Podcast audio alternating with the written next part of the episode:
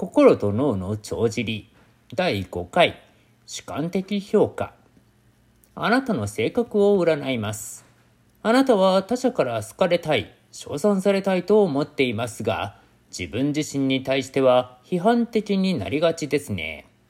性格的な弱点がありますが大抵はそれをうまく補っているようです。また十分に活用されていない大きな能力を眠らせていますね。時に自分が正しい決断を下したか悩むことがあるようです。ある程度の変化や彩りは好ましいと考え、規則や制限に囲まれていると不安に感じることもあります。自分の頭で考え、十分な証拠がなければ人の話を鵜呑みにしませんが、自分をさらけ出すのは賢明でないと気づいていますね。外交的で愛想よく社交的に振る舞うこともできる一方、内向的で心配性で引っ込み思案になる時もあるようです。さて、当たっていたでしょうかこれは1948年にバートラム・ R・ フォアラーが実験に使った文章です。学生たちに自分の性格診断としてこれを読ませ、点数をつけさせたところ、平均して85点という好成績を得ました。フォアラーが実験用に星占いの言葉を集めて適当に作ったこの文章は、どんな人が読んでも自分の性格として読めてしまったわけです。星占いや血液型、生命判断、数秘術、タロットカードの予言はなぜあんなに当たるのか。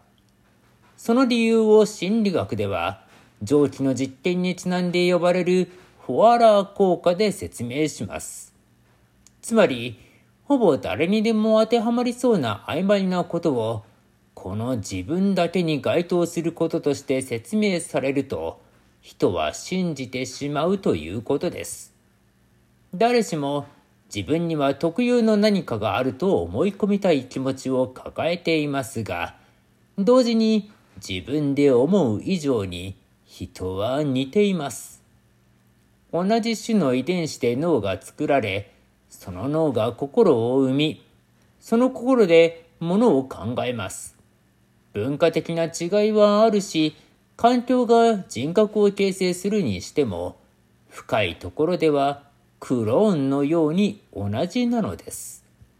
曖昧な内容でも、それが自分だけに向けられていると思うと、その内容と自分の知る自分についての情報を一致させるよう努めるわけです。